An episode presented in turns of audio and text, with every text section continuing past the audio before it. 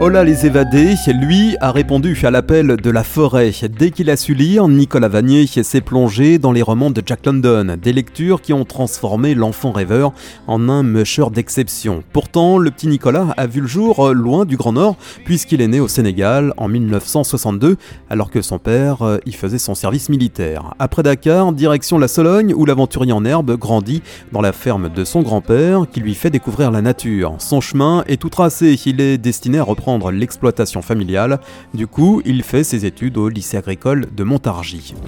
Mais voilà, les steppes, le chant des loups et le bruit du traîneau glissant sur la neige ne l'ont pas quitté, tant et si bien qu'à 20 ans, il part traverser à pied la Laponie. Nous sommes en 1982 et cette année-là, la France est sous le charme d'un petit extraterrestre prénommé E.T. Cette euh, première expédition terminée, il entreprend l'année suivante une traversée en canoë dans le Grand Nord québécois depuis euh, Shefferville jusqu'à la baie d'Ungava euh, sur les traces des Indiens montagnais. Nicolas Vanier joue alors les Jeremiah Johnson, trappeur solitaire, interprété par Robert Redford dans le film de Sidney Pollack sorti en 1972. Jeremiah Johnson. La fièvre du Grand Nord ne le lâche plus. En canoë, à pied, à cheval, il enchaîne les kilomètres. En 86 et 87, il parcourt les montagnes rocheuses et l'Alaska. En 1990 et 91, il entreprend la traversée de la Sibérie, partant de Mongolie pour rejoindre l'océan Arctique pour une expédition de 7000 km.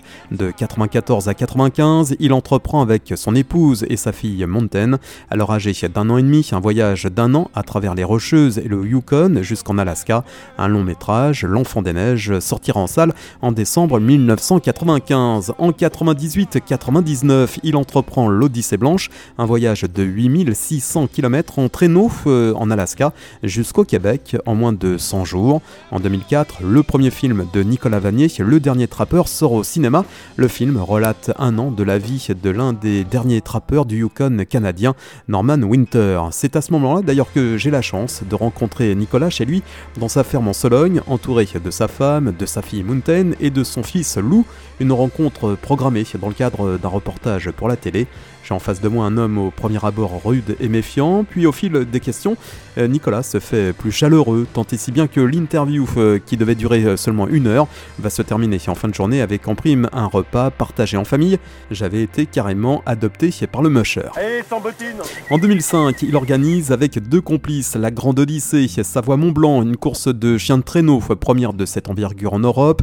La même année, Nicolas réalise son Odyssée sibérienne, un périple de 8000 km et de 4 mois à travers la Sibérie et qu'il effectue à raison de 80 km par jour avec un attelage de 10 chiens. Il participera ensuite en mars 2017 à l'Iditarod, une autre grande course de chiens de traîneau de 1700 km en Alaska et mettra fin à sa carrière de musher à l'issue de cette course. Nicolas avait d'ailleurs parlé de ses inquiétudes avant le départ. Ça va être une journée, euh, on va dire, très très particulière dans la mesure où euh, Bon, j'aime pas trop parler de ça, mais euh, j'ai eu un accident en traversant la Sibérie. Je suis tombé sur la glace très fortement et donc euh, j'ai deux vertèbres, quoi, une vertèbre cervicale qui s'est déplacée, qui a comprimé le nerf qui irrigue l'oreille gauche. Et ça se caractérise par des crises qui peuvent être assez graves, puisque pendant une ou deux heures, on peut absolument rien faire. on n'a plus d'horizon.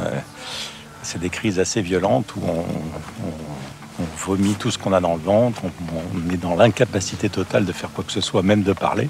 Et c'est donc un risque euh, que je prends euh, en toute connaissance de cause en partant sur une course comme celle-ci. Parce que bon, les conséquences, elles peuvent être désastreuses, quoi, euh, y compris pour les chiens. Mais bon, c'est un rêve voilà, que j'avais envie de, de réaliser. Mais demain, c'est mon dernier, c'est mon dernier voyage.